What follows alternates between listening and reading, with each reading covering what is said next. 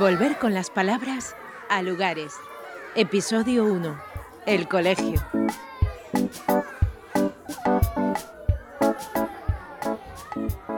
Te hablo N con la mirada del que vuelve al lugar donde todo empezó, el colegio. Enfrente, con extrañeza, me observa el niño que fui y que veía cómo el domingo era la antesala triste del regreso, aquel espacio del que tantos renegábamos. Puede que tenga que ver con que no fui un gran estudiante, puede.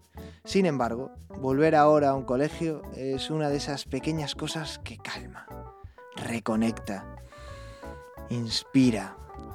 Rejuvenecer es colarte en un patio y ver esa abstracción que tú, yo y tantos adultos ahora nos cuesta tanto alcanzar. ¡Bum! Todo se rompe cuando te cae un balón cerca, lo devuelves temiendo lo peor para tu rodilla y oyes un lejano Gracias, Señor. Gracias, Señor. Gracias, Señor.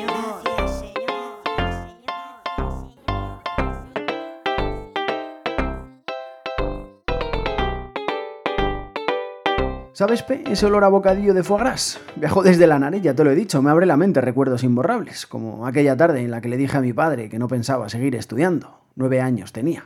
Me transporto hasta el patio del colegio donde carreras, patadas y empujones por hacerse con la pelota eran el pan nuestro de cada día, como el del bocata. Es la vuelta a una vida única, aquella que vista con la perspectiva del tiempo te permite darte cuenta de que fue la expresión máxima de libertad, una libertad pura, impagable y responsable, de rodillas que sangran, de amistades que nacen y de primeros amores que revuelven las tripas, hasta que suena el timbre que marca el final del patio.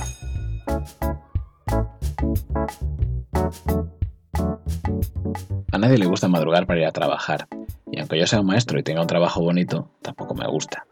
Tampoco puedo quejarme, no madrugo mucho, pero claro está, solía preferir desayunar con calma y dedicarme el día a mí. En septiembre di clase por primera vez. Me salió bien un examen y entré en el cuerpo de maestros. No sé si enseño mucho a los niños. Sin duda, ellos me enseñan a mí todos los días. Tengo suerte. El cole está a un paseo de 10 minutos de mi casa y pegado a la orilla del Ebro, ese río que los romanos llamaron Iber y que acabó dando nombre a toda la península. Cuando estoy muy cerca de la escuela empiezo a oír la megafonía.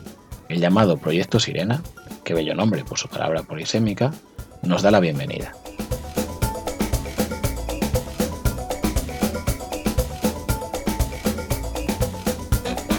Todas las mañanas la conserje nos pone canciones, y eso, que no es ninguna tontería, hace que encare mejor el día. La música es variada, desde la banda sonora de Indiana Jones a Ojalá que llueva café en el campo. Me gusta llegar con tiempo, saludar a las compañeras, quizás sacar alguna fotocopia y llegar 10 minutos antes a clase. Levanto las persianas y veo cómo va entrando el alumnado. Se oye su alegre ajetreo. Cuando empiezan a entrar en clase nos saludamos. Hola Mohamed, ¿qué tal estás? Buenos días, Naya, ¿cómo está tu hermana? Emilio, ¿qué pasó con el mirandés? Siempre se congregan unas cuantas y unos cuantos alrededor a contarme sus cositas. Profe, no sabes lo que me ha pasado. La verdad, se echa de menos.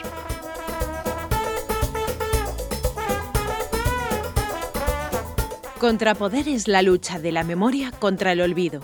Milan Kundera. Lugares. Un podcast de NIP para verbalizar lo especial de lo habitual y tal. Con Sergio Pascual y Sergio F. Núñez.